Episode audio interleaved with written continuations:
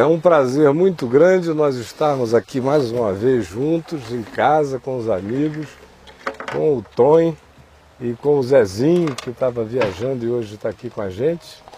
E bem-vindo, Zezinho. E com você, sobretudo, aonde quer que você esteja.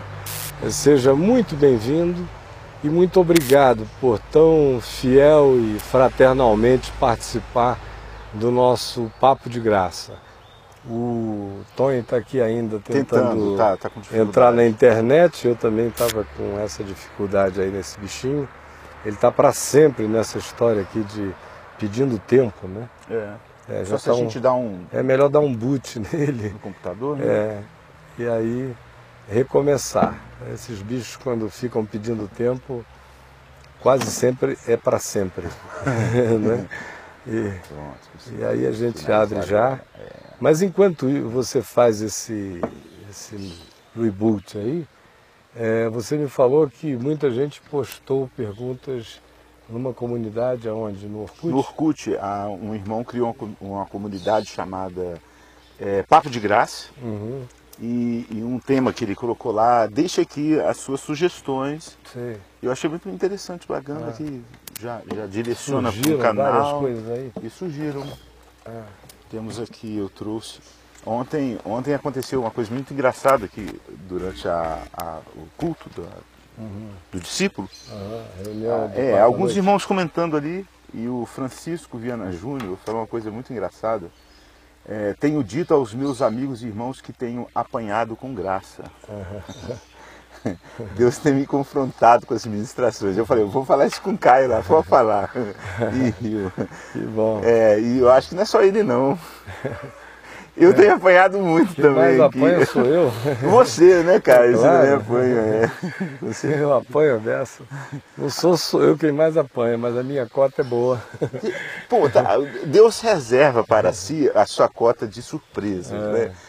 Você já se surpreendeu com coisas que você falou que veio de, de coisas inusitadas, novas? Você surpreendeu, ó, que legal. Ah, tá falando todo. comigo também. Já aconteceu? Não, o tempo todo. Nunca deixou de acontecer. Isso. É, eu quando vou pregar saio assim com 5% de coisas para dizer. O resto é, me chega. Algumas vezes eu sinto que se eu não fechar os olhos eu atrapalho o fluxo. Porque eu não vou conseguir nem acompanhar o pensamento. É maior que o sinto- pensamento Eu me sinto um observador daquilo que está vindo. do processo. Tem dias que eu prego. Você Quando eu prego, eu penso Aham. e eu vou falando, uma coisa depois da outra. Tem dias que eu sou pregado. Geralmente, os dias que eu prego, eu volto para casa frustrado. Aí a minha mulher fica zangada comigo. Mas frustrado de quê? Pelo amor de Deus, você só anunciou o Evangelho. Nunca mais diga que você está frustrado, você só pregou o Evangelho. Mas aqui no meu coração parece que se eu não for pregado, se for eu quem pregue, usando os meus recursos, minha memória, o que eu sei, embora eu nem pense muito, porque a coisa está tão dentro de você que sai tudo, mas o meu coração não se realiza. Ele se realiza completamente no dia que eu sou pregado. É porque Deus fala com você. Ali é você falando conosco e agora Aí, Deus está falando com você. Nesses, mo- nesses dias que eu sou pregado, eu fico.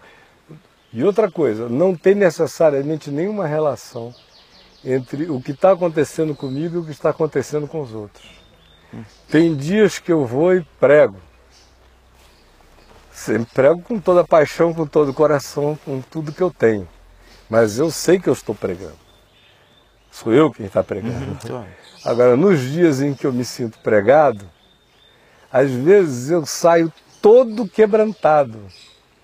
Mas não necessariamente aquele é o resultado na maioria. das pessoas. E tem dias em que eu prego e que eu volto frustrado porque eu não fui pregado, eu só preguei. E a comoção do lado de lá é infinitamente grande. E mesmo assim você volta frustrado, Ah, né? é, o que porque aí tem a ver comigo, com o meu É. lado, pessoal da história. Então, eu, eu continuo crente.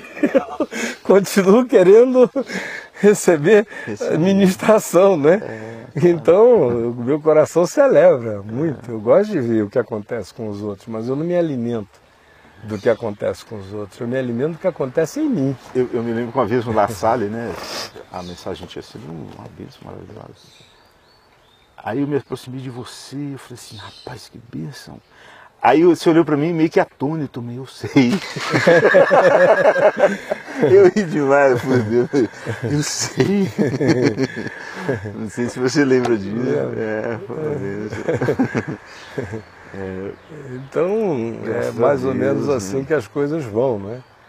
E no dia que esse fluxo acontece assim, meio, meio no transe, quando você corre atrás do que está acontecendo através de você, é de uma riqueza interior e de um gozo, de uma exultação infinitamente maior. E você, respondendo a sua pergunta, recebe os maiores sustos nesse dia. Porque é quando você ouve o que você não pensou. É quando você é sacudido pelo que você não sacudiu. Coisas que você nem sabia às vezes. É, né? quando o processo transcende você e a palavra de dois gumes golpeia você enquanto você supostamente a usa. É. Então, a minha alegria é essa. Se eu pudesse, eu só pregaria nesse estado. Mas ele não está sob o meu controle, né? É, e eu, eu fico pensando também, é, tem aquela condição do pastor que conhece o rebanho e vê que o, o rebanho precisa de um remédio muito específico que está guardado no estoque. Uhum. Então você vai lá, pega aquele é, remédio. Foi né? a imagem que Jesus usou, quando ele disse que todo escriba versado no reino dos, de Deus, no reino dos céus, é como aquele homem, como aquele pai de família que tira do seu depósito coisas novas e coisas velhas. Olha Então existem aqueles dias em que você vai pregar como Paulo que diz, eu já vos disse estas coisas, mas convinha repeti-las. E repetir às vezes muitas é, vezes é, coisa, né? repeti-las. Né? Aí você vê que o povo está se esquecendo, você vê que ênfases circunstanciais da existência estão começando a sobrepujar determinados fundamentos e memórias que as pessoas não podem deixar de ter. Para não talvez perderem ênfase do, apenas do momento, é, não, não perderem os alicerces. É. É, outras ocasiões você percebe o que algum episódio à volta gerou uma impressão muito forte na mente das pessoas, ou gerou uma perplexidade, ou gerou um desânimo, ou alguma coisa assim. Se você não estiver conectado também com o que está acontecendo à volta, você, se pregar o Evangelho, será relevante sempre. Claro. Mas perderá a chance de ler o Evangelho com a pertinência daquele que tira do depósito a coisa própria para aquele dia, para aquela hora. Uhum. Não é? Uhum. Então não há nenhum compromisso com continuar emulando as pessoas com alguma coisa nova da revelação. Eu não tenho. Você não tem esse, esse não, neurose? Nem um pouco. Nem um pouco. A minha única preocupação é que o Evangelho seja relevante para a maioria das pessoas e para as questões da vida. Agora, se eu não tiver nenhum tipo de impressão circunstancial, nenhum tipo de demanda existencial se impondo é, sobre o povo, ou sobre o país, ou sobre os ares, sobre o espírito do tempo ou da hora, eu vou e prego aquilo que me seja o mais carinhoso no meu coração para o momento. Tem que ser. É, eu não me preocupo nunca com se já ouviram, se não ouviram, é, quantas vezes ouviram, porque toda vez será diferente. Então eu não tenho essa preocupação, porque eu não consigo me contar a, a mesma coisa do mesmo modo duas vezes. Então eu sei que o striptease sempre será feito de, De modo forma diferente, diferente, né? com fundo musical diferente. Com tudo diferente, com palavras diferentes, com imagens diferentes, pode ser até a mesma, a mesma mensagem. Mas o, o invólucro dela me é impossível repetir. E Eu não tenho esse poder da, da autorrepetição. Enquanto os novos chegam precisando ouvir aquela mensagem, né? Quantas, quantos novos na fé.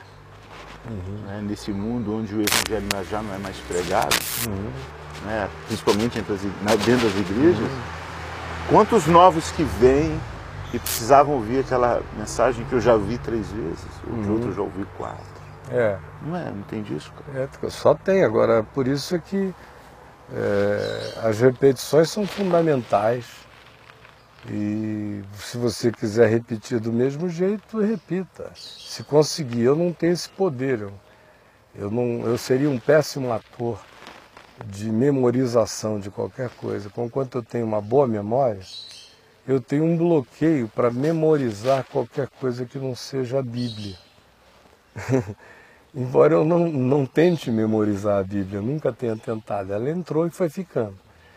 Mas é, você veja, eu sou péssimo de recitar poesias. Hum, Não sei. eu- as coisas têm que sair toda vez de um, do, do do jeito do momentinho. Então eu preguei uma mensagem lá na estação do Caminho da Graça, em Manaus, num sábado à noite. Aí, Aí, desculpa te cortar, mas que perdeu a conexão. Eu não sei se continua conectado lá. É, eu não sei se a que- galera lá fora está recebendo. aqui caiu. caiu, não estou recebendo Então, imagem. Não. o Vidinha, dava para você checar lá se está tudo certo, porque a nossa conexão aqui caiu, ver se o Tiago se está tudo bem lá. Mas o fato é que caindo ou não caindo, a gente está aqui conversando entre nós também, né? É, Então, com eles ou sem eles, a gente está aqui. Então, é, eu fui pregar lá em Manaus e preguei uma mensagem. Aí, quando eu acabei de pregar, a Adriana falou: Você tem que pregar isto lá no Caminho da Graça. Eu falei: Mas, meu amor, eu, eu posso usar os, os mesmos textos e posso até no fim dizer a mesma coisa central. Mas eu não vou nunca mais na vida, porque não tinham gravado nem áudio, nem vídeo, nem nada lá, perdeu-se tudo, ficou. Só não se perdeu se alguém guardou no coração. é, Porque claro. se não guardou no coração, está perdido, humanamente falando. Então, eu como portador, sou portador daquela mensagem, mas eu nunca consigo ser portador da mesma sequência, do mesmo modo, da mesma intensidade, da mesma energia, da mesma construção, dos mesmos adornos de pensamento, nunca. Não está escrito, sai. Como é que eu vou correr atrás de mim assim? Eu não tenho essa condição. Então, domingo passado eu preguei a mesma, o mesmo tema aqui no caminho, mas não a mesma mensagem. Ela disse que houve alguns aspectos aqui no caminho onde a densidade foi melhor, embora ela reconheça juntamente comigo, que eu disse a ela mais lá em Manaus, a variedade dos aplicativos foram muito mais abundantes. Porque estava na sua terra. né? Não, não foi por isso, é que era, eu não, era o primeiro dia. A segunda nunca é melhor do que a primeira. A primeira vez de, de eu botar para fora, é por isso é que eu tenho tanto problema com interrupção. Tem gente que da segunda vez diz qualquer coisa melhor.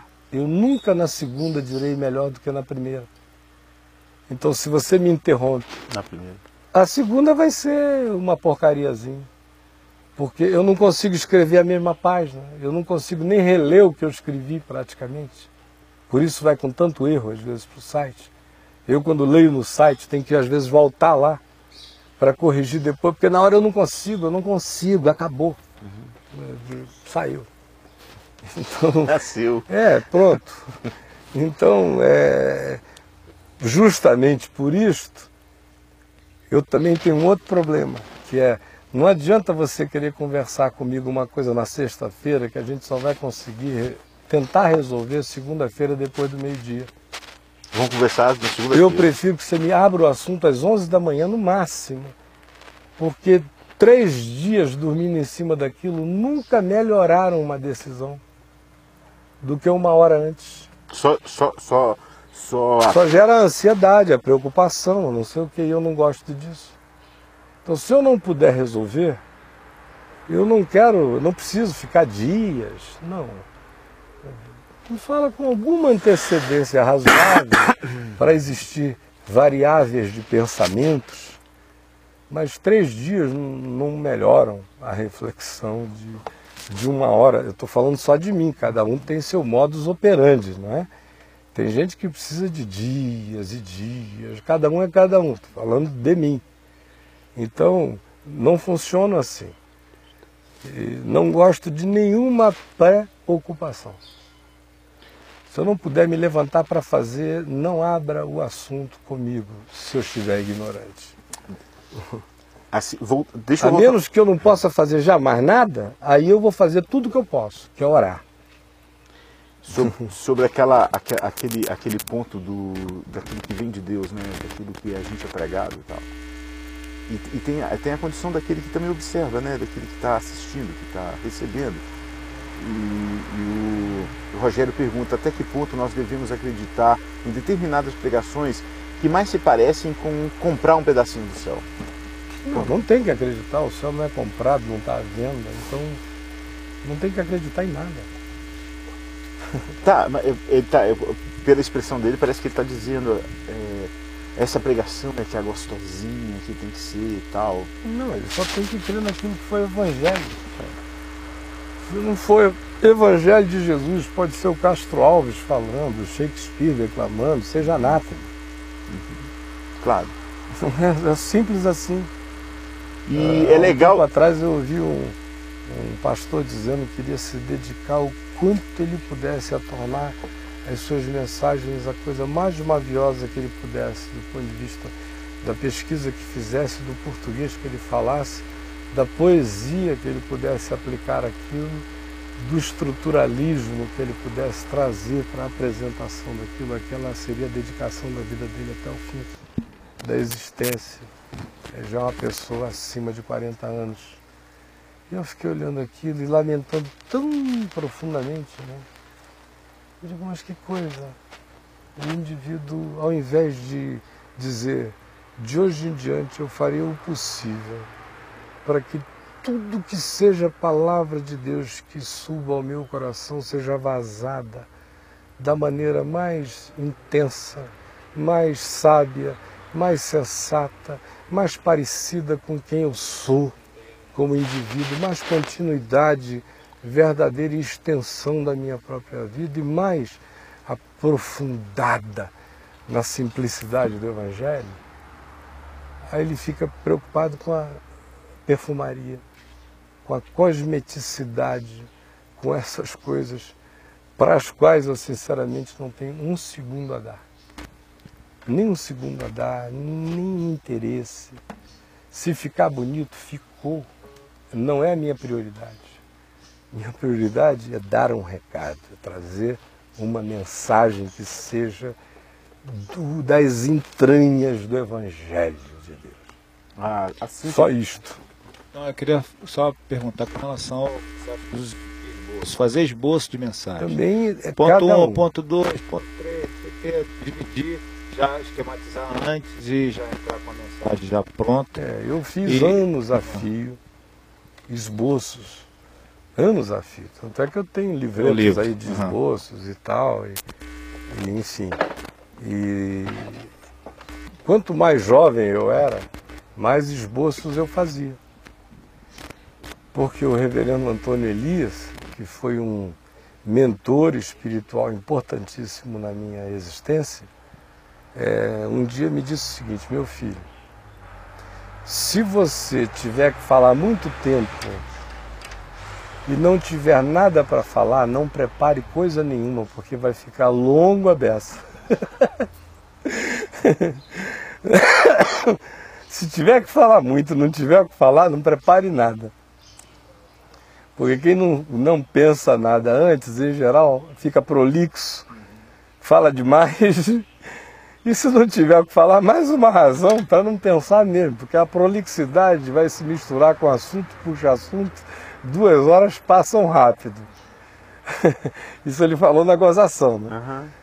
Ah, agora, se você quiser falar uma coisa com bastante conteúdo e você tiver não muito tempo, você tiver 40 minutos, então prepare-se bastante para você poder falar tudo que tem que ser dito naqueles 40 minutos. Se for só 30, se prepare mais ainda para falar naqueles 30. Deixe tudo que for lixo de fora, desnecessidade, deixa fora, vai diminuindo. Se forem 15, prepare mais ainda. Mais bem. É, Quanto, menos tempo, melhor preparado. mais ainda. Se você for falar inversão, um né? minuto, pense bem, escolha cada palavra e diga. E depois deu uma boa gargalhada, mas para mim ficou como uma lição, quando eu era bem novinho. Tá na fé. tudo. Então, conclusão, eu não tinha experiência, não tinha um monte de coisas, então eu era forçado à aplicação na preparação por todas as razões do mundo. Então era muito jejum, muita leitura, muita coisa. E eu preparava os meus esbocinhos. Desde a minha primeira mensagem, que eu me lembro exatamente qual foi, como foi, onde foi, todas elas esboçadas. Simples. Depois os esboços foram ficando mais extensos. De 77 para frente eles foram ficando mais elaborados. Na década de 80 eles ficaram extremamente elaborados. Eu passei muito tempo, não só em cruzadas, na década de 80, para as quais a elaboração era mínima, mas pregando muito para pastores e líderes em seminários e, e para ah, grupos de teologia, e, enfim. E esse pessoal queria até receber antecipado, na maioria das vezes, eles queriam que a, sua palestra fosse enviada antes, ou até um esboço para ser acompanhado com os espaçamentos para o pessoal preencher. O argumento é que melhorava a didática, e melhora mesmo. Né? Pois bem, então fiz isso a década de 80 toda, aos milhares. Na década de 90, eu já iniciei a década de 90 cansado de esboço, então eu parei de fazer esboço na década de 90. Ou eu fazia aquele esbocinho de guardanapo. Às vezes só aquela coisa central mesmo, eu dava uma notadinha. E sem falar que a, a minha Bíblia, essa É que toda está comigo há né? trinta e tantos anos, já foi até mais porque ela já sofreu três ou quatro reformas, e livros inteiros foram renovados, onde havia muitos esboços. Mas praticamente onde eu abro tem esboço. Tem, ela é também um, um diário, porque tem coisas que eu leio aqui, eu me lembro da época, da data, do que estava acontecendo comigo quando eu escrevi aquilo, quando eu preguei aquilo a primeira vez, onde foi. O- E assim vai, né? Uns dois dias ou três dias atrás, você falou, uma, você falou uma coisa que eu tinha observado assim que eu te conheci há quase cinco anos e, e guardei, nunca. e eu percebia, via, analisava. é, que eu via você abrindo os textos simples. Como se houvesse simples, simples. Aquela coisa simples, aquela sequência, às vezes até um capítulo inteiro do- do- da, da, da palavra, da Bíblia, Novo Testamento, Paulo. Aí você pregava e eu pensei, cara, se ele pegasse cada texto que eu conheço na Bíblia, se um texto simples desse, isso é uma mensagem maravilhosa dessa, se ele pegasse os, uns textos que eu vou dar umas dicas para ele, vai sair muito melhor. Eu pensava. Aí, aí três dias atrás você falou assim, um dia eu cheguei à conclusão que eu tenho que é ficar as coisas simples. Você lembra que você falou algo Uhum. assim? Como foi isso? Nessa parada que você está falando, quando você chegou a essa conclusão? Não, porque Nessa coisa coisa- simples não tem a ver com é, a maneira de falar. Porque, E nem com conteúdo, é, né? também não. É. Tem gente que fica pensando que dizer coisas simples é dizer tudo é, da maneira mais é, escrachada e Ou banal, descuidada ou atropelada, é, no, no nós vai.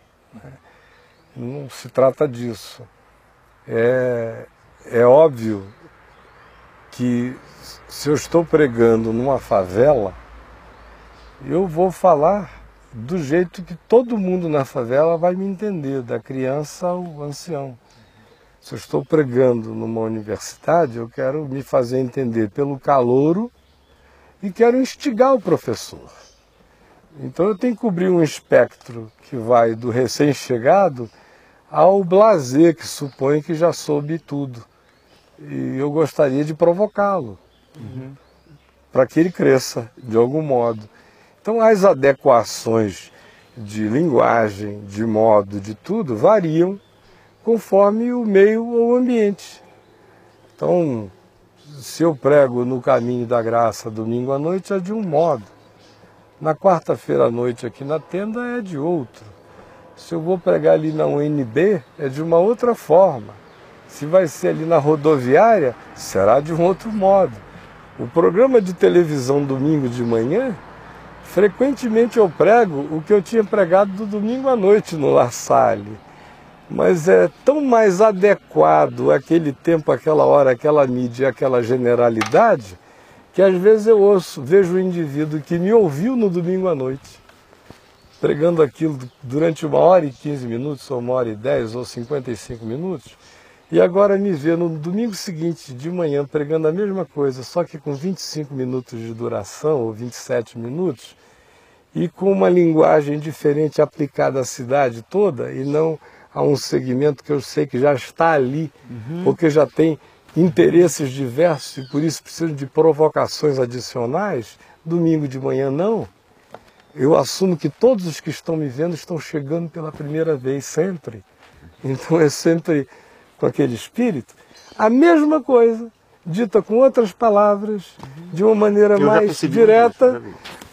atinge o indivíduo que estava no domingo anterior assistindo a coisa extensa de uma maneira diferente que ele mesmo se surpreende, não é? Então, vindo aqui para a sua questão, é, quando foi que isso aconteceu? É, porque você Eu disse que eu, eu- eu talvez tenha começado. "Pô, Não preciso mais fazer esboço, né? já- Mas não foi isso. Quando eu fazia, porque eu queria simplificar. Eu queria deixar fora a multidão de coisas que eu podia trazer para dentro.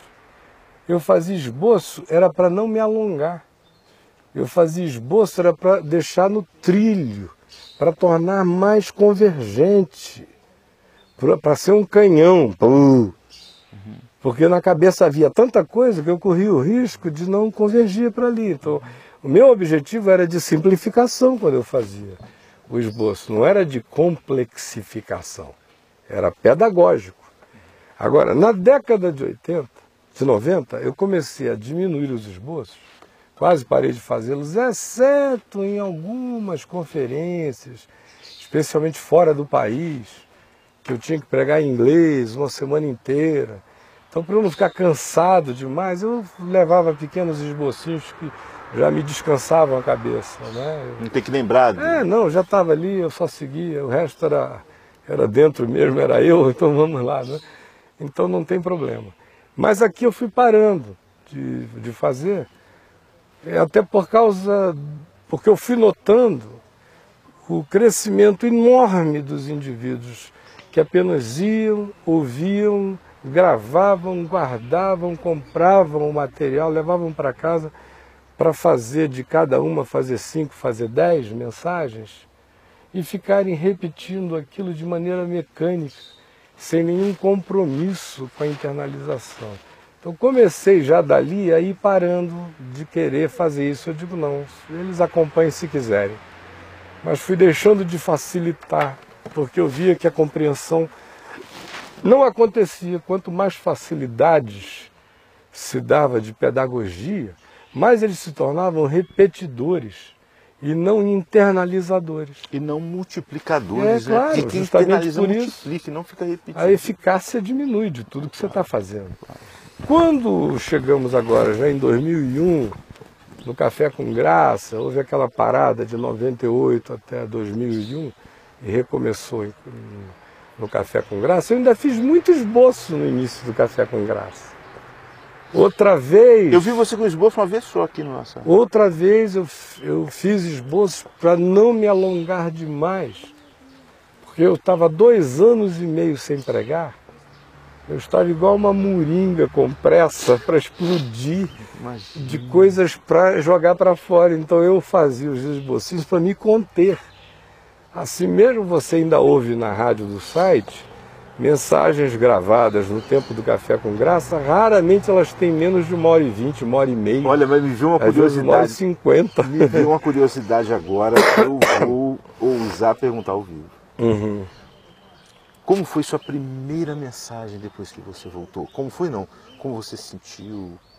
Tal, deve ter sido uma coisa muito maravilhosa para você, não? A primeira É, depois que você voltou. é, foi.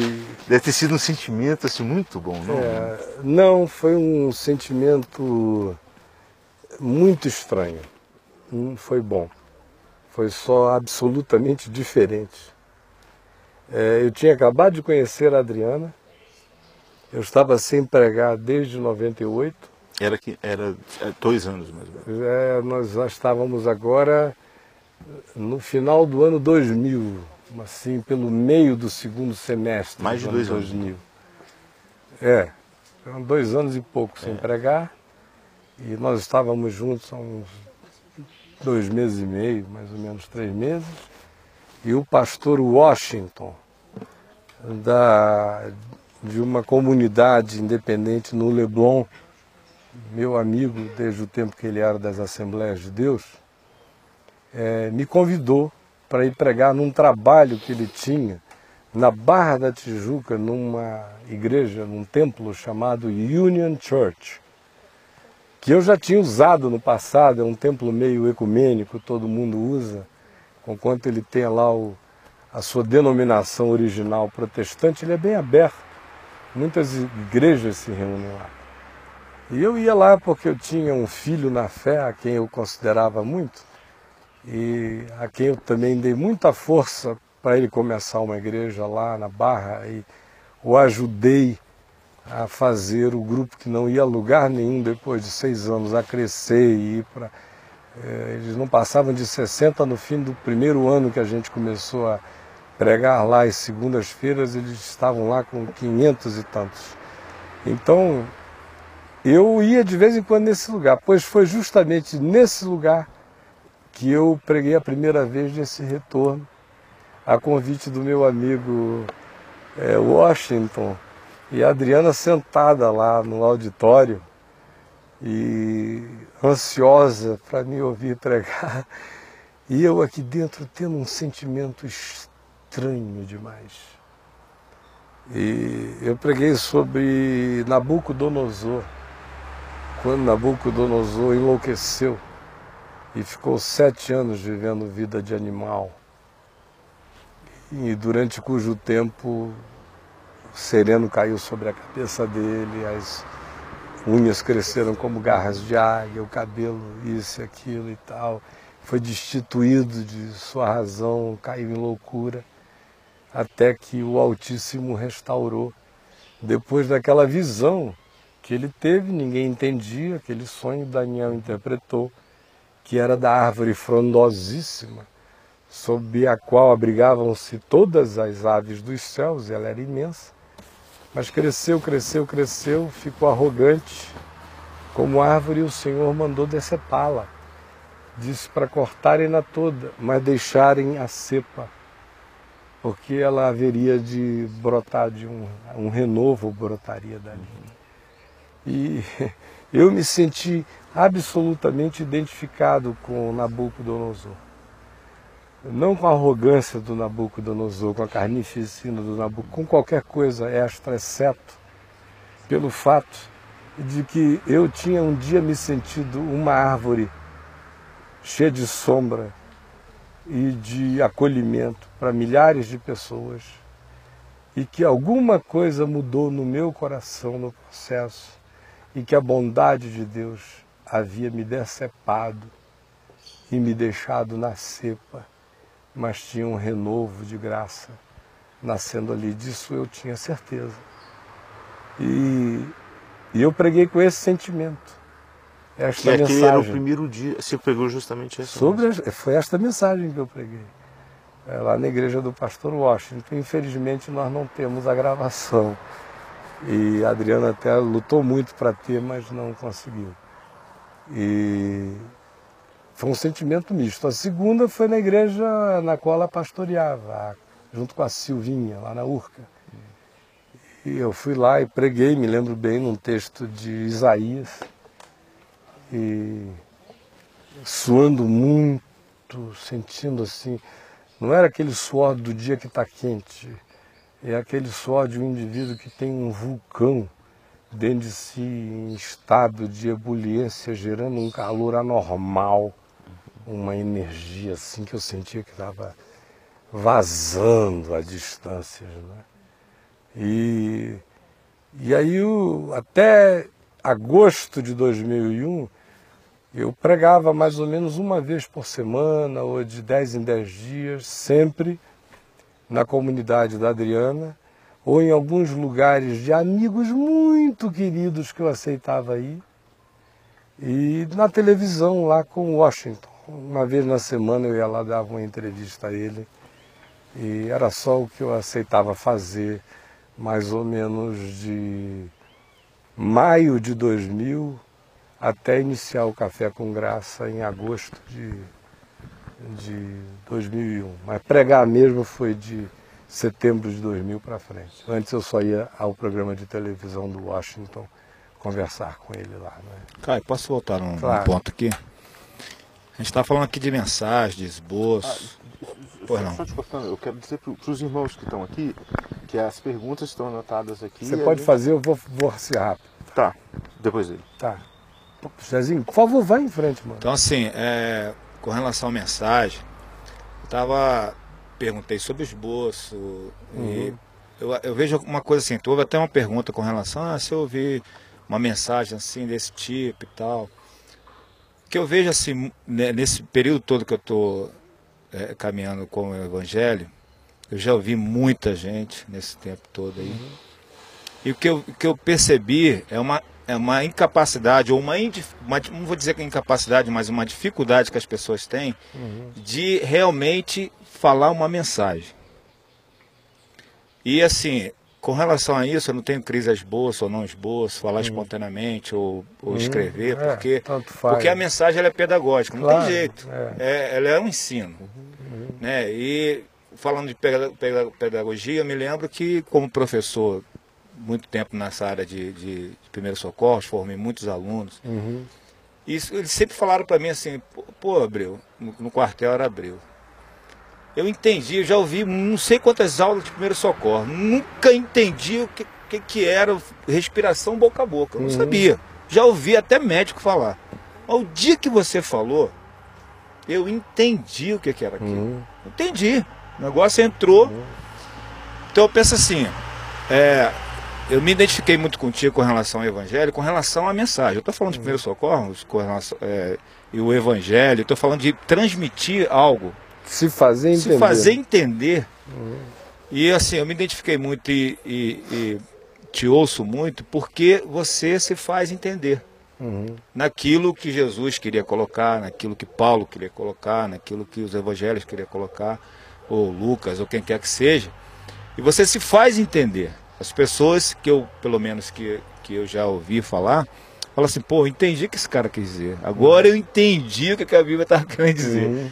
Eu acho isso fantástico, porque Amém. eu acho que a, a, a não vou, vou, repetir, não é a incapacidade, mas a dificuldade das pessoas transmitir. Uhum. Eu ouço assim, às vezes o cara está indo por um assunto legal, uhum. mas ele não, não tem aquela coisa de fazer entender naquilo que ele quer colocar. É.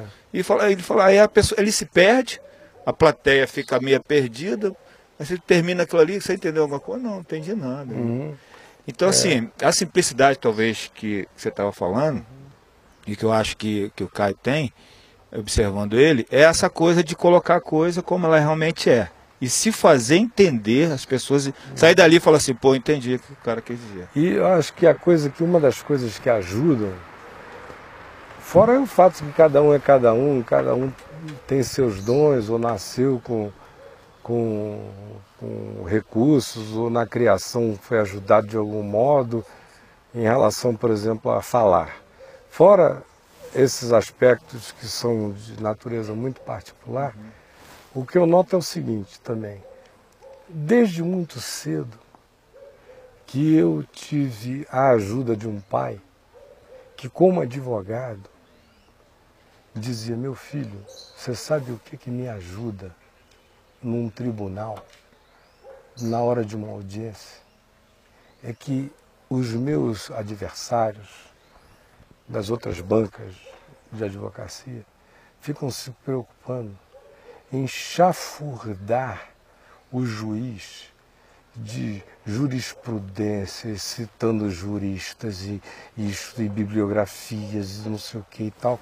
Eles oferecem calhamaços tão bem feitos, tão pesados, tão elaborados, que o magistrado não tem nem paciência de ler. Então, eu prefiro identificar qual seja o elemento essencial da demanda e fazer o meu pensamento ser claro sobre aquilo. Ele me lerá e decidirá. e, e, eu ouvi a vida inteira ele falando aquilo. E ele ganhava muitas coisas? Papai raramente perdia qualquer coisa. Então, o... depois ele se converteu e a toada dele era sempre essa de simplificar. Aí eu comecei a observar, depois de convertido, aqueles indivíduos que às vezes tinham um conteúdo maravilhoso a expressar, mas a vaidade de comunicar, a cultura da informação era maior do que o desejo de transmitir a mensagem. Entendeu? Então, o que eu noto é o seguinte: às vezes eu pego livros cristãos. Quanto mais técnico for o livro, supostamente, mais insuportável será a leitura dele. Com certeza. Ora, e é justamente a leitura que deveria ser a mais importante, justamente pelas tecnicidades úteis que ela carrega. Mas a vaidade do pesquisador, a vaidade de quem estrutura a informação como autor, ou a vaidade do indivíduo que quer defender uma tese a partir dos trabalhos de anteriores e mostrar que ele não está inventando alguma coisa herética, doida, translocada, mas que existe gente igualmente importante, pensante, que dá algum respaldo, pelo menos até 80% da viagem dele, ele acrescenta o plus dos 20, que seriam a sua genialidade particular. É, às vezes o que ele vai dizer lá na frente é até interessante, mas a tentativa de corroborar torna aquilo tão absolutamente insuportável e o modo operante de fazer a corroboração é tão árido e insuportável que ele deixa de comunicar o que ele teria a dizer só por causa da vaidade da academia, que determina que um trabalho é levado a sério não pelo significado do seu pensamento, mas pelo seu volume, pela sua bibliografia e pelo trabalho que supostamente ele tenha dado ao autor de produzi-lo. E a gente esquece de que os grandes luminares que nos fazem pensar até hoje na civilização humana não foram alunos de ninguém. Foram só pessoas que pensaram por si mesmas. E criaram. iniciaram um processo a partir do qual os idiotas não conseguem mais se desvincular para pensar diferente ou para agregar valor àquilo. Aí, conclusão, todo mundo tem que repetir desde a primeira história, desde o Gênesis. Se for na filosofia, desde o Gênesis socrático. Aí tem que ter o êxodo platônico. Aí tem que ter o, o levítico, eh, de, da linha que ele já varia para dali em diante, ele já das variáveis de linha, já vai, já vai tendo que tecer aquela, qual é a sua linha. Tipo, eu não, realmente não sigo linha nenhuma. Me pergunte qual é a minha síntese. Eu tenho uma síntese a te comunicar, eu não tenho uma linha. Eu sou fruto de bilhões de convergências. Agora, eu tenho um fundamento, a partir do qual todas as coisas são ajuntadas, peneiradas, avaliadas. Se elas se harmonizarem com a pedra angular, a gente constrói em cima. Senão, meu amigo, não tem, não tem nem conversa, não tem interesse nisso, até a curiosidade se esgota rápido.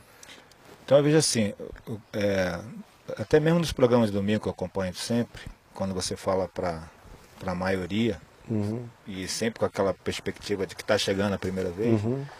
com uma simplicidade tão grande, mas com uma didática tão enorme, de que a pessoa entende uhum. o que está querendo, ser, tá, é, querendo ser dito. Uhum. Então eu vejo assim, as pessoas falam assim, ah, eu tenho tanta dificuldade de praticar o evangelho. Cara, não entenderam. Uhum. Não entenderam. Falo, de falo de boa. Uhum. As pessoas têm dificuldade de, de, aplicar o evangelho nas suas vidas e no seu relacionamento, em todos os âmbitos uhum. é, é, da sua vida, porque elas não entenderam. Uhum. E aí passam a vida, Paulo mesmo, eu, eu, sou a favor da repetição, porque a repetição ela, ela fixa. fixa, né? Mas Paulo, Paulo, Hebreus, o, o escritor aos Hebreus e Paulo nas suas cartas, fala assim, não é possível que vocês até hoje estão ouvindo, fica, a gente fica repetindo a mesma coisa, vocês não conseguiram, vocês não entenderam a coisa. É, é. Então a, a, mensagem às vezes não chega na pessoa porque ela não compreendeu. É, não e compreendeu. até porque, Zezinho, você está falando uma coisa super é. importante. Até porque o evangelho, segundo os evangélicos, é impossível de ser Sim. praticado. Ele é contraditório o tempo todo. Porque o evangelho, segundo os evangélicos, uhum. ele, supostamente falando, diz que não existe nada de ponta a ponta da Bíblia que não esteja anulado. Ora, se houver coisas na Bíblia que não tenham sido anuladas, não tem como eu ser discípulo de Jesus. Porque ser discípulo de Jesus implica em crer que uma quantidade enorme de coisas da antiga aliança caducaram para sempre. E quem as ressuscitar estará fazendo macumba para criar zumbis. Enquanto isso não entra, e na cabeça dos evangélicos isso não entra, eles ficam querendo abrir aqui em Levítico e pregar Levítico como se fosse palavra de Deus viva e atual descendo o cacete aqui, Levítico, Levítico. Eu, eu tinha amigos no passado que faziam exposição verso por verso da Bíblia. Aí o cara vinha em Gênesis, aí depois ensinava Êxodo todinho, aí depois Levítico todinho. Aí ele fazia o seguinte, que para alternar, ensinava Gênesis, aí ensinava Mateus, ensinava Êxodo, aí ensinava Marcos, ensinava Levítico, aí ensinava Lucas. No fim do ano o povo estava doido. Porque ele não tinha nenhum entendimento de ver o que, o que, tinha caducado naquilo tudo. Conclusão, tudo estava com prazo de validade. A sombra, o arquétipo, a simbolização tinha validade tão vigente quanto a sua corporificação, que era o Evangelho, que era Jesus. Por isto, o evangelho, segundo os evangélicos, é impraticável. O cara não sabe se ele grita e diz eu sou cabeça e não sou cauda, ou se ele assume, tende em vós o mesmo sentimento que houve também em Cristo Jesus, o qual, subsistindo em forma de Deus, não julgou como usurpação ser igual a Deus. Ele não sabe se ele puxa da espada com Josué, e invade a terra de Canaã trilhando todo mundo, ou se ele dá outra face, ou se ele serve a túnica. Ele não sabe se ele se ajunta a Naamã para construir os muros e diz ao povo para trabalhar com a espada na mão e a pá na outra, desce o cacete daqui, seja utilitário do lado de fora, aqui enquanto faz muro de pedra, ou se ele mergulha na grande construção da catedral interior dele, porque as ênfases não combinam. Uhum. Ele não sabe se de fato o que está na validade é aquele que contribua, faça-o com alegria, segundo tiver proposto no seu coração, ou se é o dízimo de Malaquias. Uhum. E que tem que ser supostamente entregue na casa do tesouro, que transformaram-na no, no, no, endereço geográfico do templo desta Estado. igreja, né, do templo Estado. Uhum. Então ele não sabe para que lado ele vai, ele é um esquizofrênico, um coitado, absolutamente incapacitado de conciliar informações que não são conciliáveis. Realmente elas não são, ele, ele é que não foi ensinado que elas não são, ou leu e não conseguiu crer, porque a denominação dele conseguiu fazer uma doutrina que sistematizou a insistematibilidade do próprio texto, mas ela conseguiu, fazendo pensamentos, construir um catecismo que supostamente dá uma harmonia a isso aqui.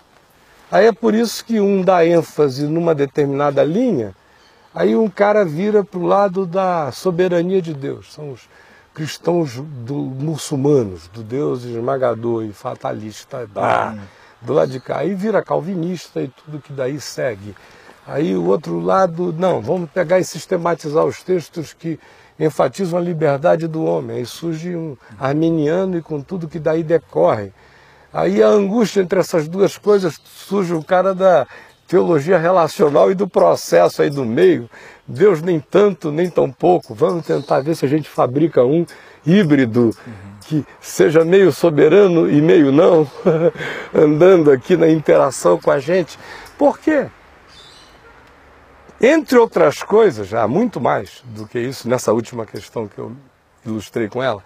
No entanto, indo à primeira, que é a incompatibilidade das coisas, enquanto o indivíduo não assume aquilo que com clareza está dito em todo o Novo Testamento, uhum. mas que não podia estar dito com mais clareza do que por Paulo em Gálatas, em Colossenses, em Filipenses e pelo escritor de Hebreus, na carta inteira usando palavras que não deixam margem para dúvida. Esclerosou, caducou, uhum. foi abolida, uhum. já não é. Dizendo isso tudo, como a, a crença denominacional evangélica não quer se desjudaizar, não quer perder o ancestral judaico, não quer per perder a parentela que ela, ele não tem do ponto de vista genético, uhum. mas essa parentela psicológica com o judaísmo. Então o Velho Testamento tem que ficar numa vigência idêntica ao Novo. E fica essa briga inteira de que a Bíblia é a palavra de Deus de capa a capa. Bom, a minha Bíblia foi a palavra de Deus. de Gênesis a Malaquias até Jesus. Quando Jesus surgiu, um monte de coisas aqui viraram apenas sombra. Já sem valor, como uma sombra é em relação à pessoa real, depois que Jesus surgiu. Depois que historicamente o Evangelho foi anunciado e a cruz foi erguida, e a ressurreição explodiu a morte, e a ascensão invadiu o céu, e o soberano se assentou no trono de todos os universos, tem um monte de coisa para cá que caiu em caduquice. Então, a minha Bíblia não é uma palavra de Deus de capa a capa. Palavra de Deus para mim só tem uma, Jesus. Ele é o Verbo de Deus. Porque ele é o Verbo de Deus, ele é a palavra de Deus, e eu sei dele. Pelas narrativas dos evangelhos, do contrário, eu não saberia dele como personagem histórico, eu saberia dele como comunicação espiritual. Como o Espírito de Deus está falando de Jesus hoje, sem nome, para milhões de pessoas na Terra que adoram a quem não conhecem pelo nome mas eu tive o privilégio de conhecê-lo pelo nome e essa informação me veio pelos quatro evangelhos, que colidem e afirmam o testemunho do Espírito Santo sobre Jesus em mim. De modo que tem duas forças em operação. Uma é a objetividade dos evangelhos, me dizendo como foi Jesus. A outra é o testemunho do Espírito Santo em mim, conforme Paulo diz, dizendo Jesus de fato é assim. Isso é a palavra de Deus dentro de mim. É por Jesus, por quem Ele é, que eu releio o Velho Testamento e releio, e leio o Novo também. É por isso que eu posso chegar e dizer, não, aqui Paulo, é, nesse momento, está dizendo um princípio, como princípio, o princípio não morre, mas o aplicativo que ele fez era extremamente contingencial e circunstancial, tinha a ver com aquele pessoal, não tem que me ocupar disso. Por quê? É porque eu sou maior do que isso? Não. É porque o espírito que está posto em Jesus me mostra que o evangelho é maior do que aquele aplicativo que era circunstancial. Ora, se faz isso com Paulo, fará isso com muito mais liberdade no Velho Testamento, onde já está dito claramente que um monte de coisa caducou para valer mesmo. E eu não tenho nenhum problema com isso. Então, a Bíblia é a palavra de Deus, não por causa do, do que está dito letra por letra de Gênesis Apocalipse, está cheio de erro de hebraico, cheio de erro de grego, não tem nem inerrância literária, não tem inerrância quantitativa, as genealogias não são iguais, tem gaps de pulos de tempo generacionais de quatro, cinco, seis gerações não tem a meticulosidade que os crentes pensam que tem. E daí? Esse nunca foi o objetivo, a letra sempre matou. A coisa importante não é se nessa conversa estavam o Zezinho, o Tom e o Caio. O importante daqui a 100 anos é o que foi dito aqui. É só isso que é importante. É o que aconteceu. se alguém foi. disser, não, não foi o Zezinho, não. Quem estava, na verdade, era o Frank. Tanto faz. Muda, né? E se disser que não era eu, mas tudo que eu disse aqui foi dito por você, aleluia! Nós estamos lidando com outras categorias. Se eram dois gadarenos, um só, e daí? Podiam ser dez, doze. Só não podia ser meio gadareno. um tinha que ter, né? É. Pois bem, isso tudo é bobagem.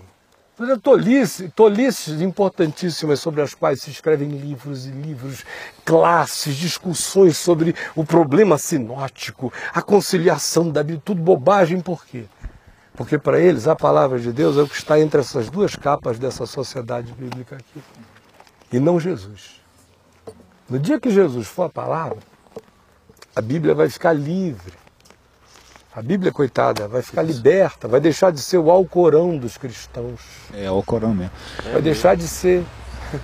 Sabe o que me impressiona, cara? Assim, eu quando entrei no Corrombeiro, eu como bombeiro, indo, tendo que ir para a rua salvar pessoas encarceradas em carros, é, queimadas, aquela coisa toda. Eu via que eu não estava preparado, não só eu, mas os meus amigos de farda, a gente não estava preparado, isso na década de 80. Nós não estávamos preparados para fazer aquilo. Uhum. Eu me impressionei com aquilo. Eu tive um curso, passei por um curso de seis meses, né, na escola de recruta, para ser soldado. E eu falei, pensei que ia me preparar, né? Quando me jogaram lá para tirar serviço, eu falei, o negócio é muito mais embaixo. não é assim. A gente pegava tinha aquelas, aquelas viaturas que tinha aqueles equipamentos, um montão de equipamentos pesados, e tinha uma maca do lado. E a gente tinha um acidente ali, a gente pegava a vítima, dois pelo braço e dois pelas pernas, jogava em cima daquela maca, saía toda com aquela sirene ligada e salvei a vítima. Não salvou nada. salvou nada. Eu ficava aterrorizado. Por quê? Geralmente a gente fazia uma sequela maior do que o próprio trauma. É. Fazia uma sequela na cervical, é. fazia uma sequela na, na, na coluna lombar, esse cara às vezes era Deixa salvo. o cara tetraplégico. Deixa o cara tetraplégico, é, porque se não atender. Salvei, mas o bicho nunca então, mais se mexeu. Exatamente. Mas vivo tá. tá vivo mas tá. exatamente. Aí, não, morreu vezes... bem piorado, é verdade. É, claro, mas não, não morreu é, na não morreu, é. Quando não chegava morto. É. Porque às vezes você, dependendo do movimento que você fizer com um cara que tem uma fratura de costela, pode perfurar um pulmão, pode ter um, uhum. um pulmonar, ter um, entendeu? Tem uma, uma, um, um segundo trauma. Então, Ser atendimento. Morto pelo salvamento. Né? Morto pelo salvamento. Então, que é o que a igreja faço... geralmente faz, né? mas, eu, mas eu queria chegar aí, uhum. quando estava falando de salvação, uhum. que eu comecei a questionar os meus superiores. Falar, tenente, capitão, major, pô, a gente não sabe fazer socorro. É, soldado, você é bombeiro? não, chefe, nós não sabemos fazer socorro. E eu já, já lia, já, já vislumbrava a paramedicina nos Estados Unidos, né, que lá já tem uma, uma história bem anterior, década de 40, de 50, e eu ficava vislumbrado com as ambulâncias dos caras, com esse... e eram bombeiros. E eu falava, por que, que a gente não pode fazer uma especialização aqui de primeiro socorro? Comecei a dar em cima disso. E fui provocando aquela coisa. Por quê? Eu falava assim, eu, eu, não, eu não entendi o processo ainda da vida. Se eu não entendi o processo da vida, como é que eu vou poder salvar uma pessoa? É. Bom, no, aí nós fomos atrás de conhecimento, de tanto eu insistir em outras pessoas, eu emulei muitos amigos meus, e a gente provocou uma primeira turma de primeiros socorros na década de 80, e aí foi, cresceu. Eu, eu ajudei, fui um dos fundadores da Companhia de Emergência Médica de Brasília. Uhum. Fui para outros estados ajudar a implementar o sistema de emergência médica em outros estados, pelo Ministério da Saúde. Então, assim, eu trilhei esse, esse caminho porque eu vi que nós não sabíamos fazer a coisa certa. Como evangélico que fui muito tempo, uhum. Eu li a Bíblia e falava, gente, a gente não está salvando ninguém, está matando. É. Igual bombeiro. Eu, eu me senti é. igualzinho. É, uhum. Eu fazia o paralelo, uhum. porque ele está falando de salvação. Se a gente pegar as 13 cartas de Paulo, a gente vai ver que a, o tema central do cara é salvação, ou seja, graça versus lei. A é. lei acabou, nós estamos na, na era da graça. Uhum. E a graça é assim, pai explicando. Então a gente vai ver que as cartas dele batem em cima dessa tecla: salvação pela uhum. graça por meio uhum. da fé uhum. em Cristo Jesus. Uhum. Não é a, a, lei. Então eu ficava, eu ficava impressionado quando a gente falava aquelas coisas. Não, peraí, você não pode falar que, eh, contra o Antigo Testamento. Não estou falando contra o Antigo não, Testamento. Simplesmente não. No Velho Testamento é. falou em favor de Jesus. Entendeu? Então, o meu negócio não é contra o Velho Testamento. O Velho Testamento não existe para ser cultuado ele existe para ser útil. Então eu tô assim, eu tô me, eu tô me, me estendendo um pouco, mas querendo é, é, é deixar claro aqui, até para as pessoas que estão nos ouvindo, que muitas pessoas hoje na igreja evangélica são ensinadas a matar, não a salvar. Uhum. Então, por quê? Elas perpetuaram aquela coisa, elas não sabem o que estão fazendo, pastor. Infelizmente. Todo falo, mundo bem intencionado. Bem intencionado, fardado, socorrido, tá lá fazendo. atropelado. Exatamente, mas matando. E mas... eu vi isso assim com meus olhos. Ou então gerando tetraplegia. Né? Tetraplegia. Né? Eu, eu falava assim, quando eu tinha essas conversas paralelas, assim, até mesmo na igreja evangélica, eu falava, gente, a gente está fazendo a coisa errada. Como eu fiz no quartel, uhum. eu eu fui expulso de uma igreja, na outra fui colocado no banco. E assim foi. Eu era sempre o rebelde porque eu estava tentando mostrar para a rapaziada que, aquela, é, que, a gente não estava salvando ninguém. Falou, gente, pelo amor acordar. Vamos, é, você, vamos, que, é. você que é coitado. Um dia foi dizer que o importante mesmo era Jesus e não a igreja, foi excluído. É. Como é que foi? Conta para o pessoal aí. Ah, foi uma reunião de jovens aqui em Brasília e, e, quando eu cheguei dos Estados Unidos, eu vi que a igreja eh, estava muito bitolada às normas, extremamente. Era, era uma caixinha, os irmãos aqui de Brasília. Uhum. Diferentemente de onde eu passei, onde eu estava. Mas aqui estava tudo, tem que obedecer, tem que ser assim. E, e, e, pior que eram doutrinas tão pequenininhas e tão, e tão simples que uma pessoa qualquer que nunca entrou na igreja, decora isso aqui. Se ele, eu provei isso para eles. Aí se você decorar isso aqui, não é obreiro, é pastor, só porque decorou essas pequenas apostilazinhas. Uhum. Fui mostrando para eles. Aí no final eu li, a igreja chama Maranata, aí eu li lá em 1 Coríntios 16, 22, né? Aquele que não ama o Senhor Jesus, uhum. seja anátema, Maranata. Aí eu peguei por aí. Olha, se alguém aqui ama, Jesus, ama a igreja Maranata mais do que Jesus, não é Maranata não, é anátema. Uhum. A única forma de sermos Maranata é se nós amarmos a Jesus mais do que a Maranata. Senão nós não seremos Maranata. Rapaz. Uhum. E no final da mensagem, os jovens se ajoelharam, levantavam as mãos, chorando, se convertendo. Eu te amo, Jesus, eu aceito a ti como Salvador. E os pastores não sabiam o que fazer. Eu disse, disse para eles: vai lá, olha pelo, pelo rebanho de vocês, põe as mãos. Tem gente sendo batizada com o Espírito Santo lá. Aí eles saíram, saíram e.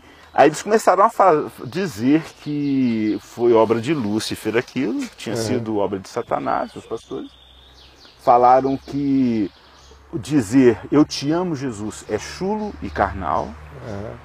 Proibiram as pessoas das igrejas daqui de Brasília de, ao orar, dizer a frase Jesus, eu te amo, porque havia uma comoção no coração, foi proibido e mandaram voltar atrás para que eu continuasse. Não, atrás, eu pensei, como é que eu Voltar atrás era dizer o quê? Não sei, eu não quis nem saber o que é voltar atrás, uhum. mas é como se eu negasse aquilo que eu preguei. Uhum. Foi, não posso. E aí eles te excluíram? Foi, fui excluído. Assim, eu ouvi umas dez vezes do púlpito.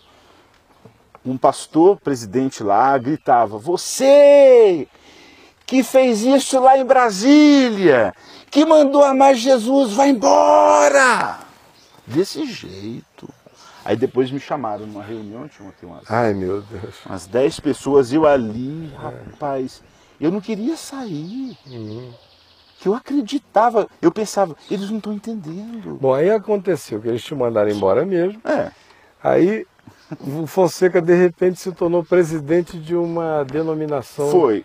Que surgiu com o pessoal que saiu junto contigo. É, não, saiu comigo não. Sa saiu, saiu porque por não foi. causa. Por causa daquilo ali, foi é. saindo, saindo, saindo, pedindo, me, me ajuda. Eu falei, ah, ajuda sim.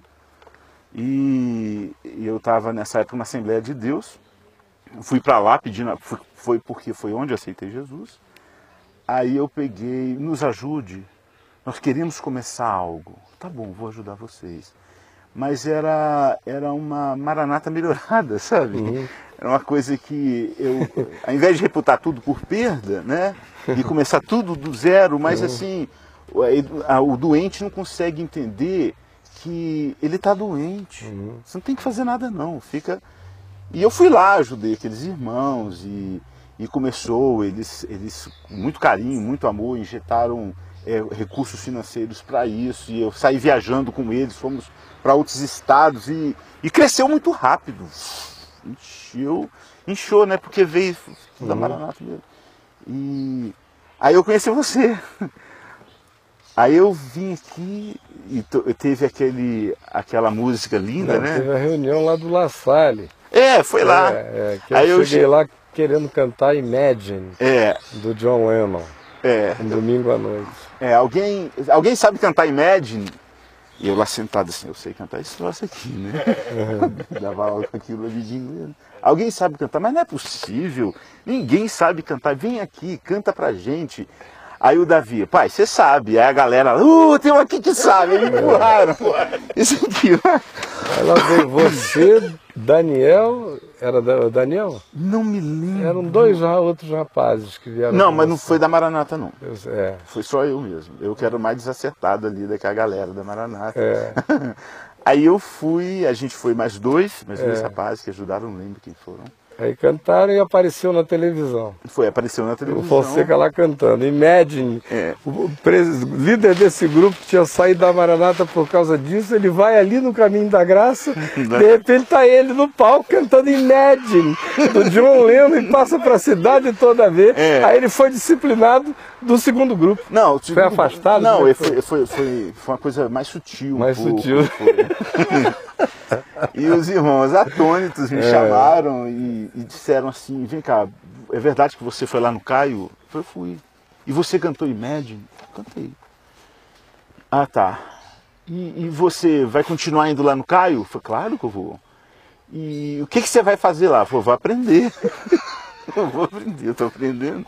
E o que você ensinar lá, você vai ensinar. O que você aprender lá, você vai ensinar aqui com toda certeza. tem como não ensinar, mas nós não queremos. Ele não tem nada para nós, não. É nós que temos para você. É quando eles falaram aquilo, rapaz, falou, oh, meus irmãos, vocês não têm. Não. Então você vai ter que escolher ou ele ou nós. Ah, então não tem alternativa. Que bom, vai ficar com a gente. não, vou não. Vou não. Mas por quê? Porque ele não. Tenho certeza que ele não me faria essa pergunta. eu tenho certeza que ele não me colocaria na parede, ou ele sou eu. Não, então estou com medo. Aí foi um problema danado, né? Que tive que teve que levar documento lá em casa para assinar minha renúncia, voluntariamente me renuncia à presidência da igreja, tal, tal, tal. Rapaz, eu nunca tinha sido eu nunca tinha conseguido ser presidente de coisa alguma na minha vida. nunca tinha querido também. Não, nunca quis não, presidente que nada. Você, você não nasceu com esse dom? Não, eu não nasci para ser presidente. nada. Eu, os, os irmãos da Maranata que me levantaram como pastores, eles estavam fora do juízo deles. Porque para eles lá, pastores, é gerente de igreja. E, e, e fazedor de é, fazedor para que se cumpra as diretivas. Só. É. Esse é o bom pastor. Esse é o bom. Aí eu nasci é. para isso não. É claro que não. O que, que você está falando? Não, Caio, assim, baseado no que eu estava falando, que você estava falando, que o você que estava falando, então falando de vida, né? Que às vezes, outro dia até vi um comentário, não sei se foi através do site mesmo, se alguém falou, que o pessoal estava achando a conversa do Papo de Graça muito. Como é que fala? Muito cabeça, não, muito. Sei lá, bom, muito, é, uma coisa muito intelectual, intelectualizada. Eu falei, gente, a gente, tá, a gente fala de vida. Pelo menos tantas as vezes que eu assisti ou às vezes que eu estive presente, a gente fala das coisas da vida, que eu geram não vida. Superior, você tem? Não, e, e, então não tem é, nada de pela é, não, foi, Eu não tenho superior nunca pois é. aqui foi um papo cabeça. Né? Então, assim, eu, eu, tive lá, eu tive lá no Espírito Santo, lá em, em Vila Velha, fazer um casamento lá. E causei uma balbúrdia, foi até com uma, uma, a, a, mãe da noiva, eu conheci o noivo, o cara pediu para mim fazer o casamento dele, maluco, né? É, conhecemos, se conhecemos na vida, o cara, pô Zé, um dia que casar, você faz meu casamento? Faço. Passou uns três anos, o cara me liga. Aí Zé, como é que tá? Beleza? Beleza. Tá de pé aquela proposta? Qual? Você faz meu casamento? Eu falei, faço, eu falei que faço. Aí fui lá pra Vitória, eu e Sandro. Chegamos lá na casa da noiva, eu não conhecia a noiva dele não. Eu conheci ele já há cinco anos. Aí cheguei, eu falei é, pro noivo, falou, não tem onde ficar não, não, vou ficar hospedado na casa da noiva lá, da minha noiva e tal. Beleza, cheguei lá, a, a mulher da Maranata. Acho que é da Maranata. Aí eu cheguei lá, a primeira coisa que me foi perguntada, ah, você que é o pastor que vai fazer o casamento da minha filha? Eu falei, não, mas eu não sou pastor. Não, você não é pastor? Eu falei, não, não sou pastor. Ela falou, mas como é que você vai fazer o casamento? Eu falei, não sei, pergunta pro seu genro. Foi ele que me convidou para fazer o casamento. e lá tava meio calor, eu de bermuda, camiseta, assim, bem à vontade. Tá? Tem tatuagem aqui no braço. Aí no outro dia no café da manhã, aquele constrangimento, todo mundo me olhando assim. Aí a, a irmã dela não, não aguentou, mas vem cá, você é pastor mesmo? Eu falei assim, sou e não sou. Ela, mas por que, que você tem uma tatuagem no braço? Eu falei assim, mas a tatuagem incomoda a senhora? Ela falou assim, ela ficou sem resposta. Eu falei, se incomodar a senhora, eu não sou pastor. Se não incomodar, eu sou. Uhum. e aí a gente tinha que fazer umas compras lá, a dona da casa pediu para me levar lá, ela e um outro rapaz para a gente fazer umas compras para casa. E eu fui no meu carro. E ela chegou lá, estava doido para sair comigo, para me questionar. Uhum. Falou, Zezinho, de boa, me fala aí, você é pastor mesmo? Que esse negócio aí, como é que eu, como é que eu vou te apresentar para os parentes? Eu não sabia a dimensão da coisa, foi de boa. Ela, como é que eu tem gente chegando do Rio, não sei da onde, como é que eu vou te apresentar? Eu falei assim, o nome dela é Zezé. Eu falei, Zezé, seguinte, eu sou pastor, só que eu sou pastor de vidas. Eu pastoreei a minha vida inteira, eu ajudei pessoas, eu já ensinei a palavra, já aconselhei, eu e Sandra, já acolhi, já botei dentro de casa. Então, se você se olhar para a minha pastor. vida, sou pastor. Agora, se você quiser saber onde eu fui consagrado, qual curso de teologia que eu fiz, onde eu fui formado, eu não sou. Agora, a informação fica contigo. Se você quiser dizer para todo mundo que eu não sou pastor, fica à vontade. Se você quiser dizer que eu sou, não tem problema nenhum. E aí ficou aquela. E eu fiquei três dias sendo filmado, né? Até o dia do casamento. E chegou no dia de, do casamento, aconteceu a coisa como aconteceu, que Deus abençoou, e depois ela veio se desculpar, porque ela não estava acreditando. Ela veio assim, é, falar comigo por é, é, o que tinha acontecido com relação à cerimônia, tudo que. Uhum. E o meu procedimento, minha estadia lá com o pessoal. Ela ficou impressionada pelo fato de realmente eu não ter nenhum referencial. Uhum. E as pessoas não conseguem, como não conseguiram retular a Jesus, quem é Jesus, né? Ele próprio perguntou, quem diz, quem diz os homens que eu sou? E essa coisa de rotular, de botar uhum. nome, a, a, a, igreja evangélica tem muito a ver com isso, muito, muito disso. Uhum. E eu fico pensando assim, é difícil de ouvir pessoas, e eu não paro para ouvir hoje, antigamente eu parava para ouvir, hoje eu não paro mais de jeito nenhum. Eu não paro para ouvir uma, uma mensagem, uma pregação que não me gere vida. Estava falando de um, de um, cara que, um rapaz que escreveu aqui, falou que está sendo impactado, né? confrontado. É, é. Mas eu acho que Jesus, a, a, todas as quando uma pregação não me confronta, é apanhado com graça. Exatamente. Eu tenho apanhado muito tempo, graças a Deus, estou apanhando pra caramba. E estou apanhando com graça porque a, quando a gente é realmente disciplinado por Deus, a gente sabe que é amado por Ele. É.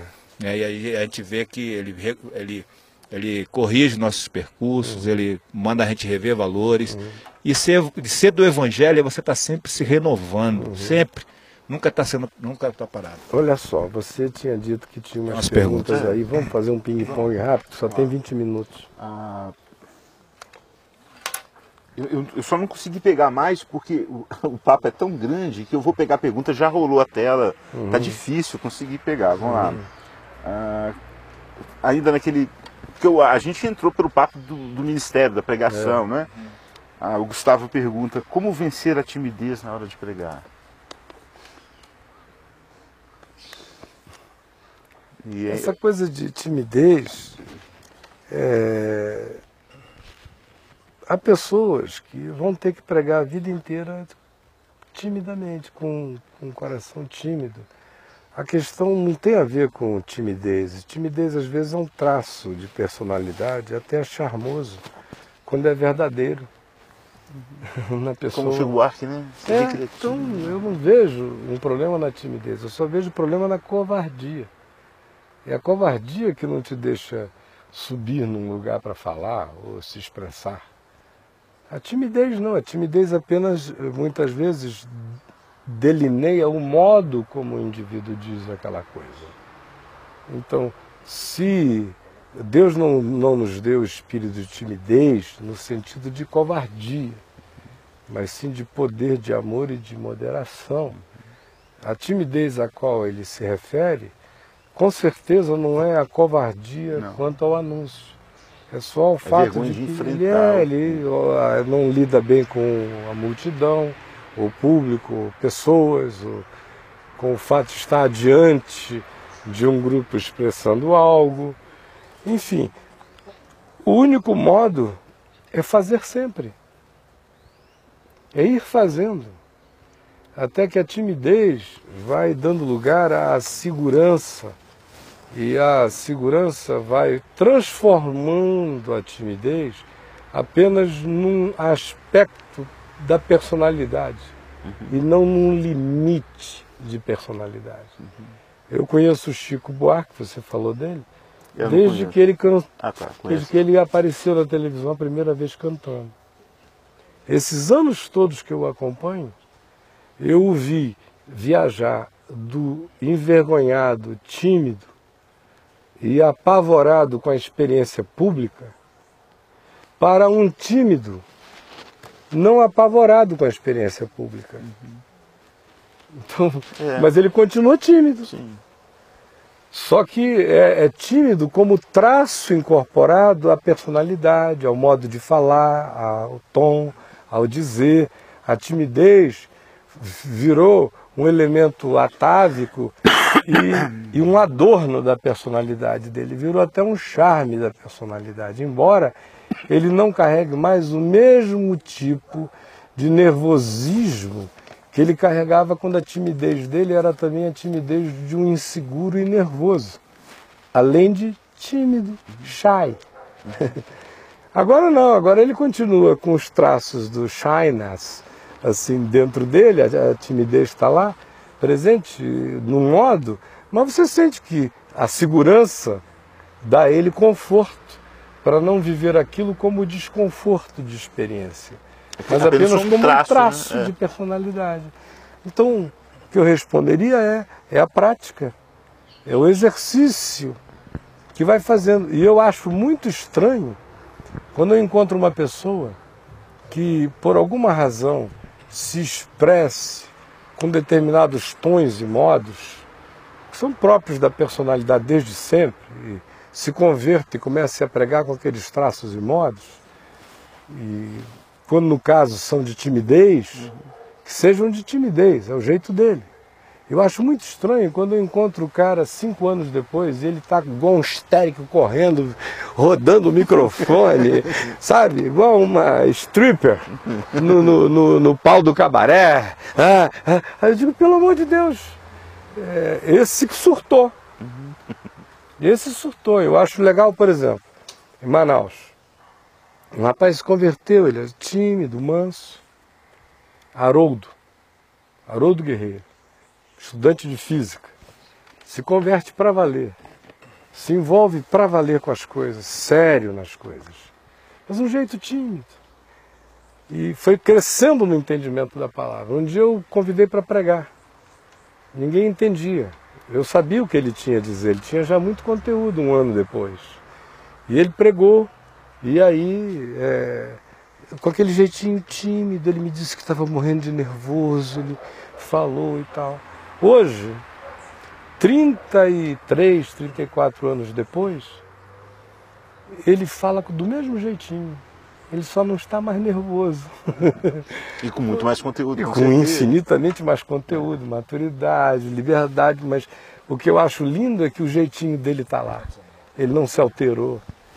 Ele, se ele tivesse virado um pentecostal doido, Aí, nesse sentido, uma igreja como a igreja presbiteriana e igrejas históricas fazem menos mal psicológico ao indivíduo, porque existe menos cobrança de que o Espírito Santo tenha que gerar uma alteração de personalidade, como é no meio pentecostal. No meio pentecostal, a experiência com o Espírito Santo tem que fazer o tímido ficar escrachado, não é nem ousado, é escracho. Tem que fazer o inexperiente ficar ousado. Tem que fazer o neófito ficar completamente abusivo. Tem que fazer a gentileza virar mala educação, porque o cara teve uma experiência com o Espírito Santo. Uhum. Então agora ele não, não controla mais a língua, ele fala o que vem na cabeça, ele diz, ele fala porque o Senhor me disse. Quando você encontrar um cara que diz o Senhor me disse, por isso eu estou falando, fuja desse doido que não sabe a hora, nem o modo, nem a forma, nem o jeito, nem a sabedoria, nem a prudência. Nenhuma dessas coisas estão canceladas no Evangelho. E o que você vê sobrando em Jesus, não como discurso, mas como prática, é sabedoria, prudência, calma, não é chegada a hora, não é agora, não é este o modo.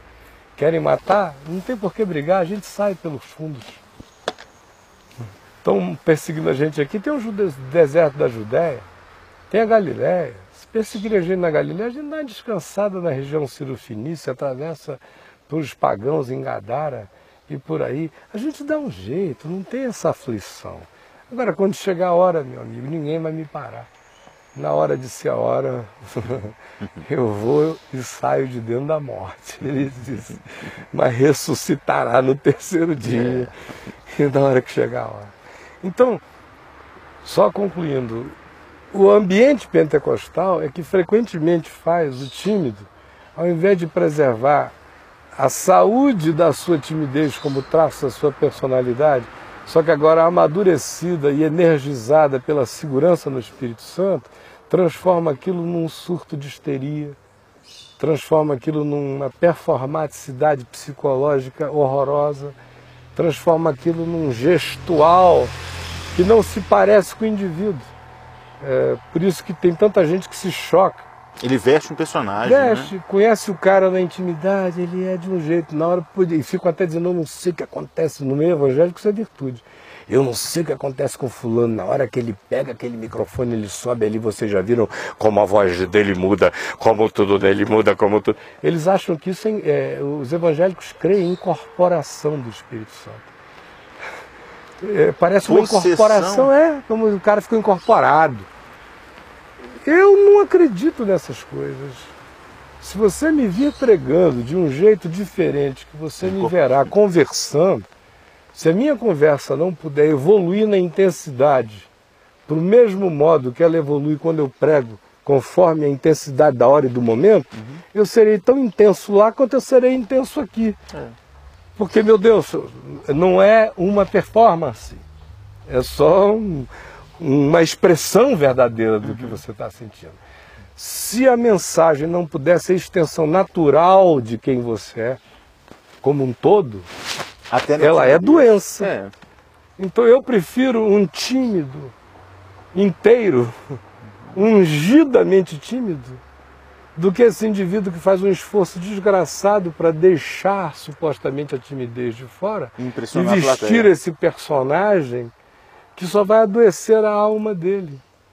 Porque ele não criará segurança e mantendo a sua própria personalidade. A única maneira de um indivíduo desenvolver segurança essa, se essa segurança puder ser desenvolvida a partir daquilo que verdadeiramente sejam os traços pivotais da personalidade mais pura dele. Se tiver que haver um, uma cirurgia plástica na personalidade, alguma coisa adoecida já penetrou aí. Então, eu não creio nisto.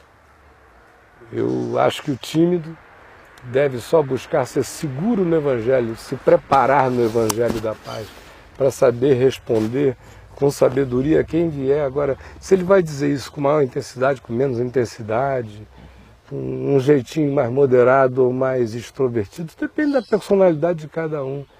E o Espírito Santo não tem, ele não chega para gerar extravagâncias, ele chega para gerar vida. Cinco minutos, tem mais alguma coisa? Tem.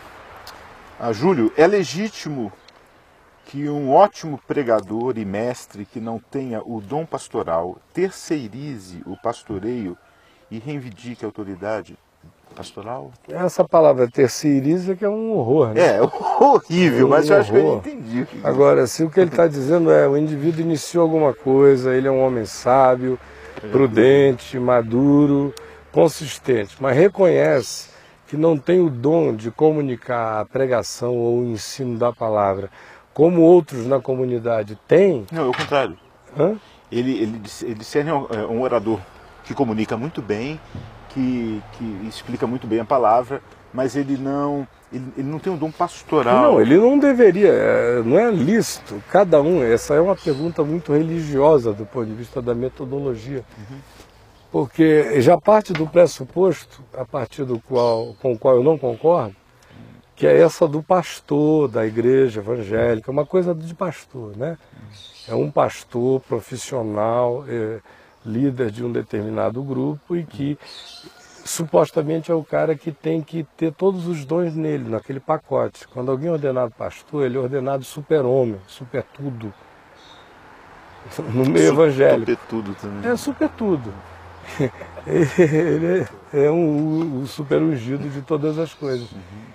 E é essa a pergunta dele, por isso que ele está perguntando se é legítimo ou não é, porque se ele já tivesse passado dessa para uma melhor, hum. ele não estava nem fazendo essa pergunta, uma hum. pergunta que não existe no caminho da graça. Por isso que eu já ia dando uma resposta para além disso. Hum. Tanto faz. Se seria naquele caso que eu estava descrevendo, de um cara que é bom do oposto, de gestão, de é. condução é. ou de pregação, tanto faz. Tanto faz, eu acho assim também. Tanto faz. Me ajude, colhe. Não é assim, uns têm dons, outros é, têm canto. Faz, outros... Tanto faz. Leia o livro Um Só Caminho. Vai te ajudar bastante a entender isso. Então, tanto faz.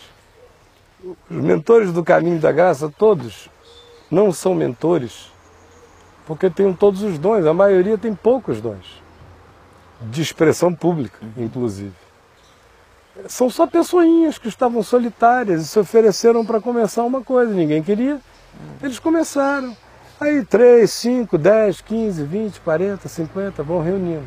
Às vezes, quando chega em 50, a própria pessoa já tem um bom senso de ver que ela podia conduzir aquele processo como faladora regular da mensagem. Uhum no início. Mas agora já tem 50, 60, já tem outros mais experientes, mais rodados, com dons verbais mais simplificadores do entendimento de terceiros. Então, o sábio, nesse caso, é quem diz: Olha, eu ajudei até aqui, Vai lá você agora. Continue. Vai, que eu estou aqui agora. Um plantou, essa cobertura. Outro rega. Hã? Um planta, outro rega. Outro rega. Ah, tem gente que pode plantar, regar, colher, mas não é todo mundo, meu Deus. Cada um é cada um. Então vai. Agora você faz isso que eu vou ficar nessa retaguarda. Tem uns que têm esse bom senso.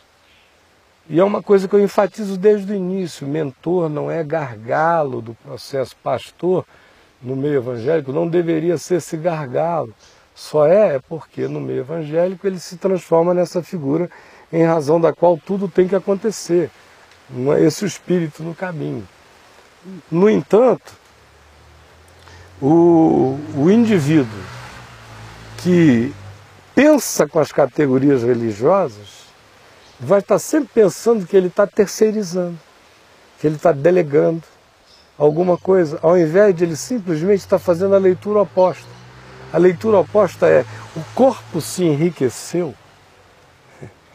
Existem dons hoje neste corpo que não havia ontem. Tem um exemplo disso. A riqueza de hoje é maior do que quando eu comecei.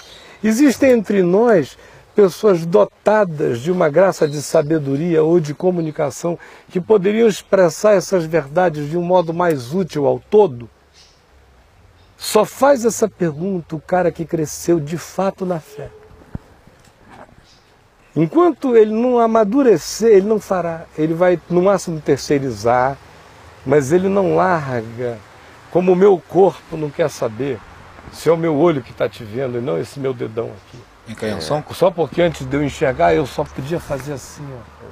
Mas graças a Deus hoje entrou no corpo um novo órgão que vê. vê então para que que eu vou ficar assim, olha, só enxergando com o meu dedo no tempo que eu era cego, agora chegou alguém que vê, é uma contribuição ao corpo que não havia, recolhe a mão, varre, faz qualquer outra coisa. Vai, não precisa legal, mais é... disso, deixa o outro. Antes eu não, não tinha língua no corpo. Então era mímica que eu fazia. Agora tem alguém que chegou uma língua, deixa ela falar. Você ajuda, porque a comunicação gestual tem um poder danado. É. Ajuda, mas deixa a língua falar. É simples assim. Mas então, é... meu irmão, é só isso. Hein, Caio, só, só, só, um comentário rapidinho. A maioria das, das divisões no meio pentecostal se dá por causa disso. Ah, Porque o cara, ele retém tudo para ele, chega, tem pessoas ali que tem vários, variados dons, é. ele fica retendo, e um dia a pessoa não aguenta e vai abre a igreja dela, o outro é. vai. É assim que acontece. A pessoa chega aqui no caminho da graça, em Brasília, por exemplo, fica querendo saber quem é quem. Ninguém é ninguém. Então, é, qual é a função do Fonseca? É ser Fonseca. De ser Fonseca. É, qual é a função que do função Chico? gostosa. É ser Chico. qual é a função do William? É ser William. qual é a função do Jack? É ser Jack. Qual é a função do Gilmar? É ser Gilmar. Do Rômulo é ser Rômulo. É cada um ser cada um. Não tem esse negócio. A gente só tem gente. Não tem função. A gente quer que a funcionalidade decorra da manifestação da humanidade carismatizada pelo dom do Espírito na existência de cada um. É só isto. Se cada um se enxergar em Deus, enxergar seu dom e o puser em operação na vida, tudo funciona, sem ter cargo nenhum. Você sente falta de alguma coisa aqui entre nós? Eu? É. Hoje o Rômulo estava me dizendo ali no almoço. Rapaz, eu fico pensando no que aconteceu de crescimento no caminho esses últimos quatro anos. Se a gente fosse usar aquelas metodologias de igreja, nós não íamos fazer outra coisa, não ser ter reunião, reunião, reunião, reunião, porque não para de começar grupo, de abrir grupo, de surgir grupo, de não sei o que, isso e tal e tal. Nós não íamos ter Dá parado conta. de nos reunir só para discutir processo. E aqui tudo vai, não tem problema, ninguém se chateia, ninguém se queixa, ninguém perturba tudo funcionando, fez essa supressão anárquica e tudo ganhou organicidade e tranquilidade e paz e esse instrumento que graças a Deus a gente tem dá uma instantaneidade, uma simultaneidade de informação aqui, ali, além, no quintal de casa ou no Japão, em qualquer lugar, as pessoas que querem estão se atualizando todo dia, de modo que fazer diferente é trabalhar contra a vida. E eu não estou disposto a inverter esse fluxo por nada. Tá bom demais.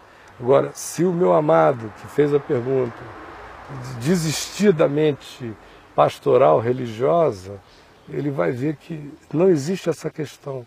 Isso não é um problema de licitude nem de licitude, nem é uma questão. É só um privilégio e uma oportunidade. Se ele encontra a gente com esses dons de modo mais pertinente do que o dele, pelo amor de Deus, faça só o que só você puder fazer. Deixe é. outros fazerem o que outros podem fazer. É. Esse é o sistema. Teu pai com você, né, é, né, cara? Eu só faço o que eu posso, o que só eu posso fazer. É, que... O que outros podem fazer, eu vou estimulando que outros façam. Quando eu vejo outros começando a fazer o que eu faço, eu vou abrindo espaço e vou me dedicando a, a outras, outras coisas, coisas, que por enquanto, por agora, eu, eu posso fazer no meio, é. talvez melhor do que outros. Descansa Mas quando eu vou encontrando melhorias, a minha grande alegria é abrir espaço, é, é ver passar, é olhar e dizer, meu Deus, que coisa linda está acontecendo ali. E ver isso vivo. e curtir esse tesouro. É como se alegrar com a neta que vai chegar daqui a pouco.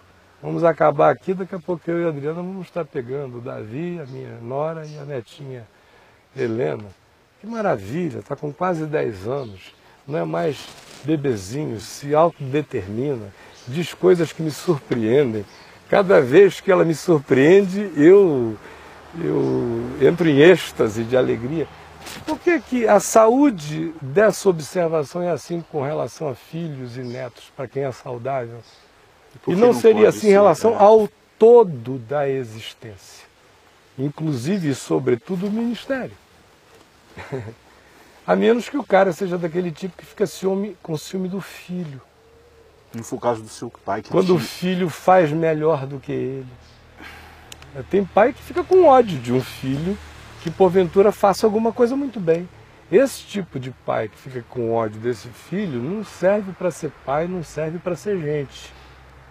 E se esse é o espírito, esse cara, Deus salve o grupo sobre o qual ele vier a ser pastor. Mas se ele tiver pelo menos coração paternal, o mesmo sentimento natural que um pai sadio tem, ele vai ter alegria em ver é. gente crescendo ao lado dele, de promover é. essas manifestações com a mesma alegria libertadora que um pai sente. Cada filho que se emancipa é, é, é uma aposentadoria de responsabilidade que o pai tem, é um sentimento de gozo e de recompensa, é um pagamento. Cada emancipação. Quem não sente assim não pode pastorear seres humanos. Tem que cuidar de cabrito. no cacete. Ser humano, não. Gente, para cuidar de gente, tem que ter alegria de ver gente virar gente e se autodeterminar. E, e ser superado Pelo... pelas percepções. Tem que poder é. dizer como Jesus: aquele que crê em mim, as obras que eu faço fará, e outras maiores fará, porque eu vou para junto do Pai.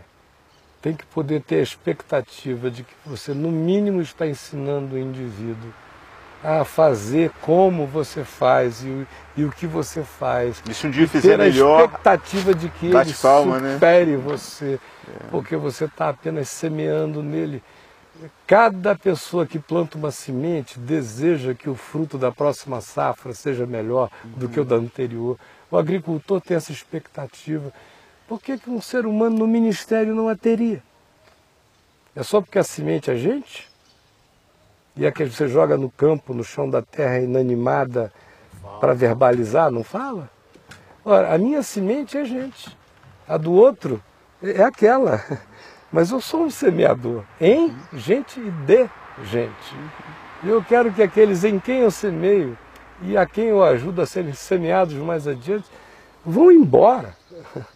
A, a minha né? grande alegria no dia que o caminho da graça não precisar de mim para mais absolutamente nada. Eu estou realizado na terra dos viventes.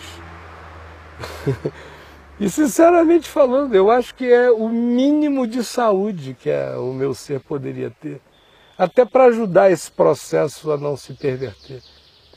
é ter essa alegria de poder vê-lo emancipado de mim. Quanto mais emancipado de mim ele estiver, mais coerente com o ensino que de mim ele recebeu, ele será. Quanto mais dependente de mim ele for, mais risco eu terei de que o, o caminho seja pervertido. É justamente o oposto, as pessoas não entendem. É repetindo a, a, sua melhor consciência em cada nova geração, que cada nova geração terá uma consciência melhor do que a sua. Que upgrade, hein? É, é só assim que é. É assim que Jesus disse que deveria ser a expectativa e outras maiores para. Não é porque eu vou para junto do Pai, é porque Ele está lá, não. Honrar pai e mãe é isso, é melhorá-los na gente. Honrar os nossos predecessores na fé é melhorá-los em nós. Não é repeti-los em nós. Eu não quero ser melhor do que Calvino para superar Calvino. Eu não quero ser melhor do que Calvino para ser melhor do que Calvino. Eu só gostaria que a reforma protestante, por exemplo, fosse melhorada na minha vida, na sua vida, na vida de cada um de nós. Eu gostaria que Pedro fosse melhorado em mim, que Paulo fosse melhorado em mim, que meu pai seja melhorado em mim, assim como eu oro pedindo que os meus filhos me melhorem neles, que as novas gerações nos melhorem neles. Esse é o sonho. Infelizmente, a realidade é que parece que cada nova geração se piora. Mas aqui e ali aparecem uns vagalumes de luzes contínuas, porém novas no, no brilho da graça. E essa, essa, é a minha oração aqui, os vagalumes aumentam. Amém. Gente, nós já passamos 10 minutos da hora. Então amanhã a gente vai estar de volta às 3 horas da tarde aqui.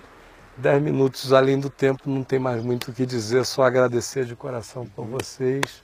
Obrigado, gente, Tony, Zezinho. Obrigado você, meu querido amigo, aonde quer que você esteja. Divulgue o Papo de Graça. Amanhã, provavelmente, o meu filho Davi vai estar aqui com violão tocando. E você não quer terminar dedilhando alguma coisa? Hoje? É, e o Thiago espera dois minutos ali enquanto a música sobe. E aí ele interrompe por conta própria lá. Eu estou tímido. Então é. Por favor, meu mano. Mas você falou sobre timidez. Timidez é então é muito é. bonito, muito lindo. Te louvamos, Senhor, pelo teu amor.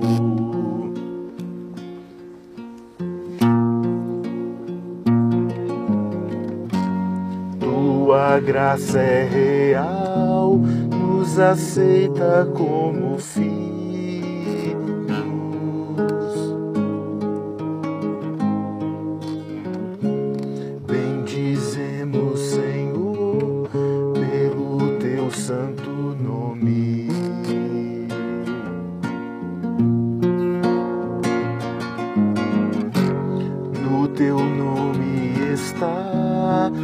filhos.